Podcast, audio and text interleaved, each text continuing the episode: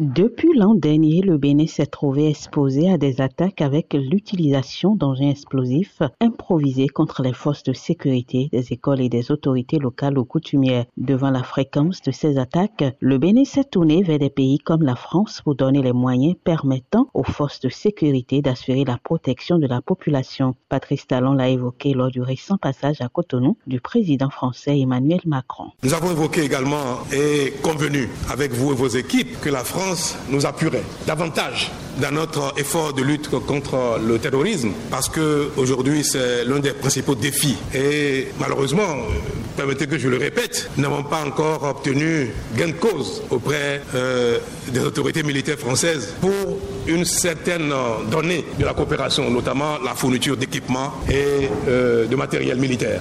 Le président français s'est dit conscient de la situation et du besoin pour les autorités béninoises de faire face à la menace terroriste et il a promis que l'aide au Bénin viendra incessamment. Nous avons acté pour deux choses.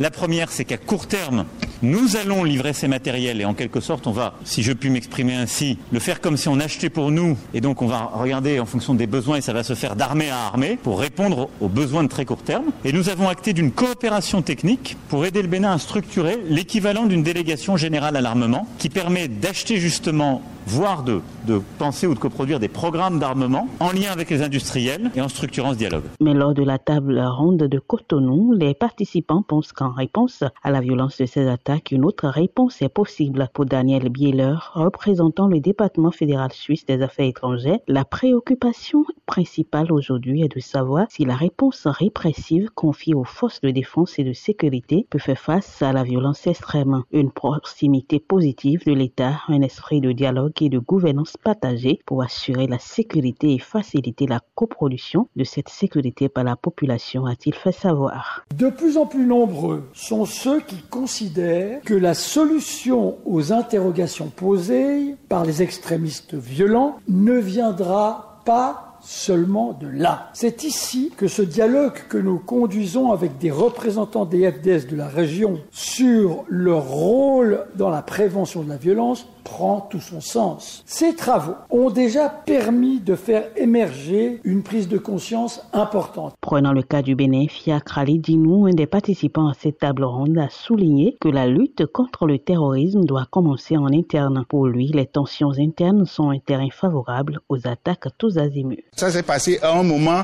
où le Bénin était en conflit interne des partis politiques. Nous sommes tous menacés par nos contradictions internes. Car si le mur n'est pas lézardé, les reptiles ne peuvent pas rentrer. Et c'est pourquoi il faut l'étouffer dès maintenant et par nous-mêmes, pas par les voyages à l'étranger pour chercher des, gens qui vont venir nous faire euh, la paix ici. Des pourparlers seraient en cours entre Kigali et Cotonou pour un appui dans le cadre de la lutte contre le terrorisme. Même si pour l'heure, rien n'a été annoncé officiellement par les autorités béninoises, les deux pays devraient aboutir à une entente à la fin du mois de septembre. De Cotonou, Ginette Fleur Attendez pour VOA Afrique.